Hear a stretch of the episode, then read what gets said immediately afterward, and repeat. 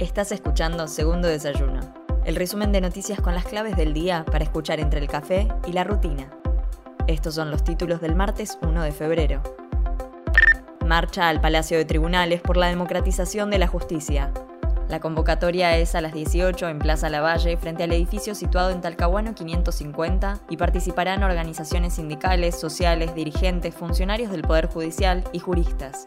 Las principales consignas del acto son el repudio al desempeño de la Corte y sus miembros, el reclamo contra la impunidad y el fin del lofer o la guerra judicial con fines políticos. El presidente visita Rusia, China y Barbados.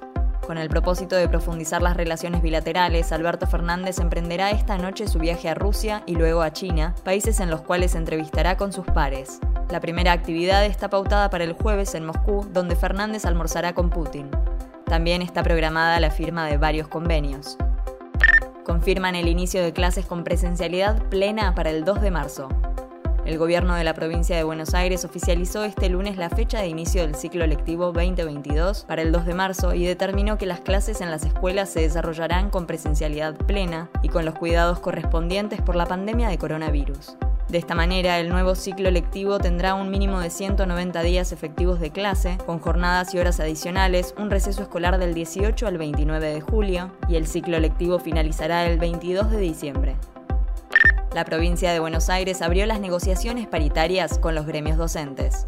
El ministro de Hacienda y Finanzas, Pablo López, el director general de Educación, Alberto Sileoni, y la ministra de Trabajo, Mara Ruiz Malek, se reunieron con los representantes de los gremios docentes para iniciar las negociaciones paritarias del 2022.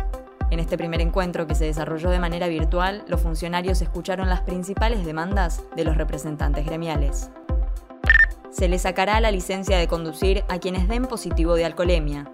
Las nuevas penas para las personas que den positivo en los controles de alcoholemia en la ciudad de Buenos Aires entraron en vigencia este martes y entre las mismas se destaca que los conductores perderán su licencia de conducir entre dos meses y dos años según el nivel de alcohol en sangre.